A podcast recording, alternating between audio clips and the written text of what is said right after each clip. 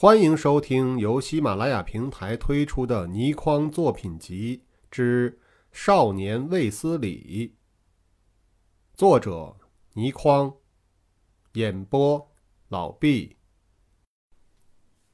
第十三集是隆美尔，他只讲了三个字，便没有再向下讲去。然而，就是这三个字已经够了。那是沙漠之狐隆美尔的宝藏，难怪数字如此之巨。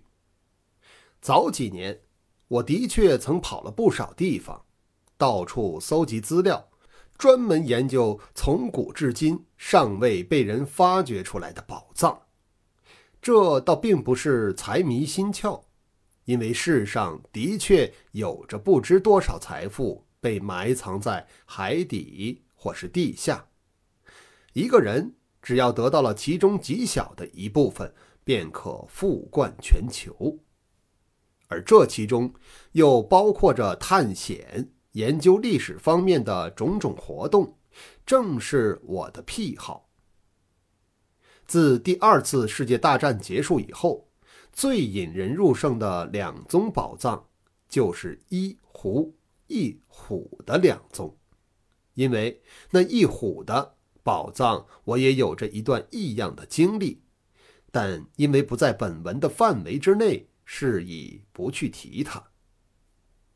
而沙漠之狐隆美尔的那批宝藏，乃是他掠夺非洲的战利品，其中有金条、金砖、贵重金属和珠宝、钻石等。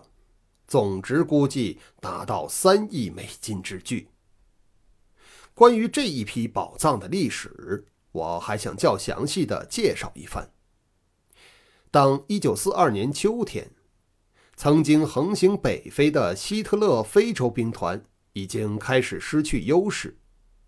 这时，英国蒙哥马利元帅率领的联军连挫德军，隆美尔所率领的非洲兵团。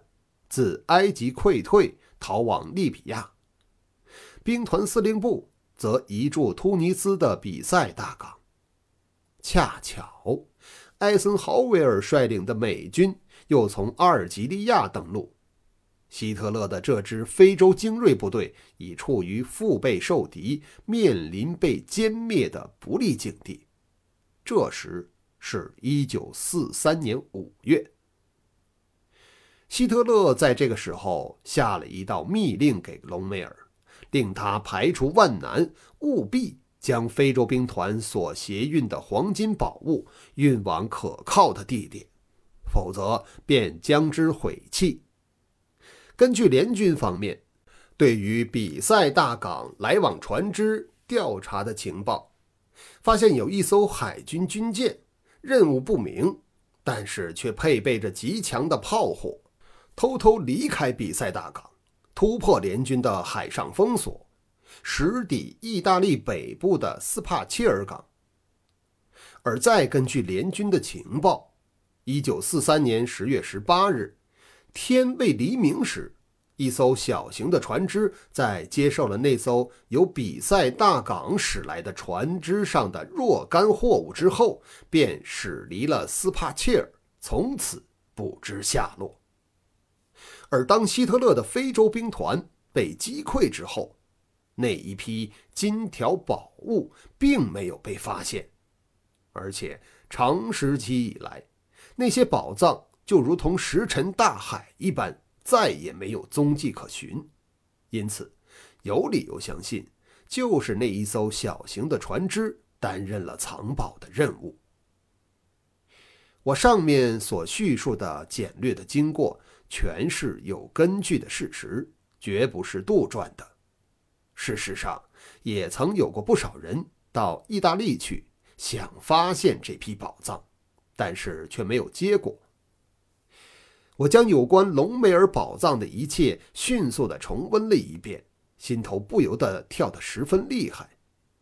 黄俊叹了一口气，说道：“韦先生，你当真不肯吗？”我昂起头来。我已然对你说过不止一次了，才讲完那一句话，我突然向黄俊推了过去，黄俊猝不及防被我推的一个踉跄，而我则已然趁着这个机会身形向外急掠而出，来到了围墙脚下，一提气便已然跃出了围墙。可是我双足才一沾地，便见人影连连，四个人已然将我围住。我早知道就此脱身绝无如此容易，也早就料到了。以黎明梅的才干论，他当然应该料到我会趁此机会从围墙中跳了出去，所以我才一跃出围墙，门外便有四个人向我扑来一试，原是意料之中。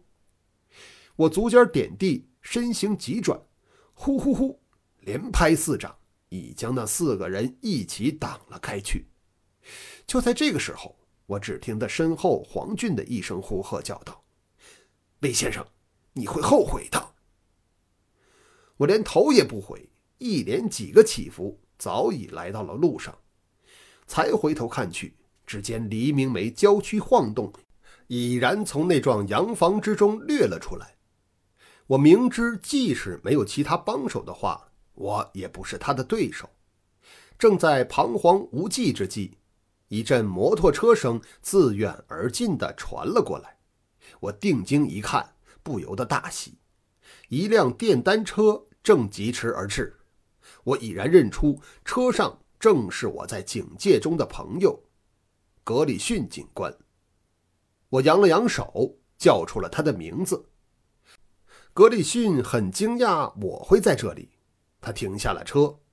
这个时候。黎明梅也已然来到了眼前，他的面上毫不掩饰地现出了极其沮丧的神色。格里逊，带我到市区去。好啊，可是这位小姐……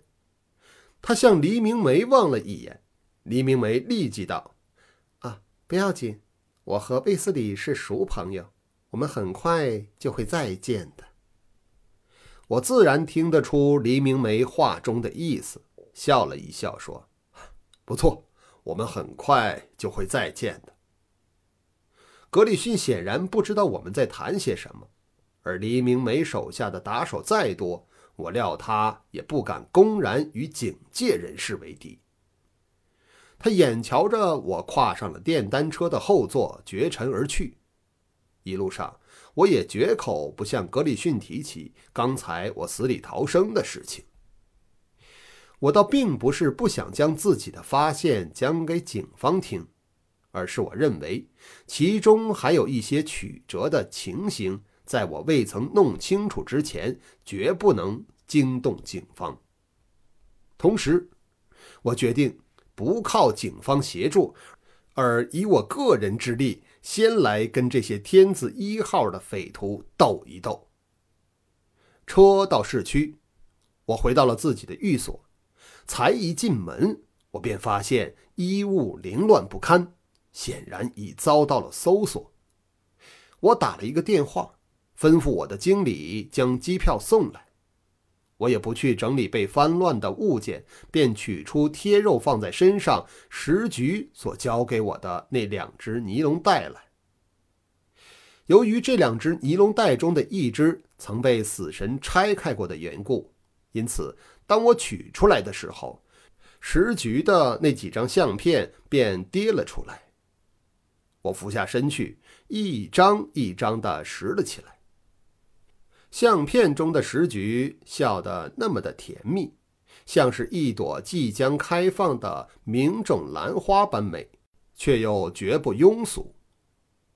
将相片放回尼龙袋中，我拆开了另一个尼龙袋，防湿纸小心地包裹着，竟达七八层之多，一层一层地解了开，里面所包的是一副布。那幅布是不规则形的，看情形像是一件衬衫的下摆，仓促之间被撕了下来，而在布上画着一幅简陋的地图。我绝未料到有关隆美尔宝藏的地图竟是如此简陋，但是唯其如此，更使人相信这幅地图的真实性。我一眼望去，便可以看出那幅地图上所画的是意大利附近法属科西嘉岛。当然，这幅地图可能是由于在仓促间，或者是不想被人发现的情况下匆匆画成的，所以科西嘉岛的形状几乎一点儿也不正确。但因为在它的旁边有一个长靴形。所以，略对世界地理有些常识的人都可以看出，那就是拿破仑的故乡。以上便是第十三集的内容，感谢您的收听。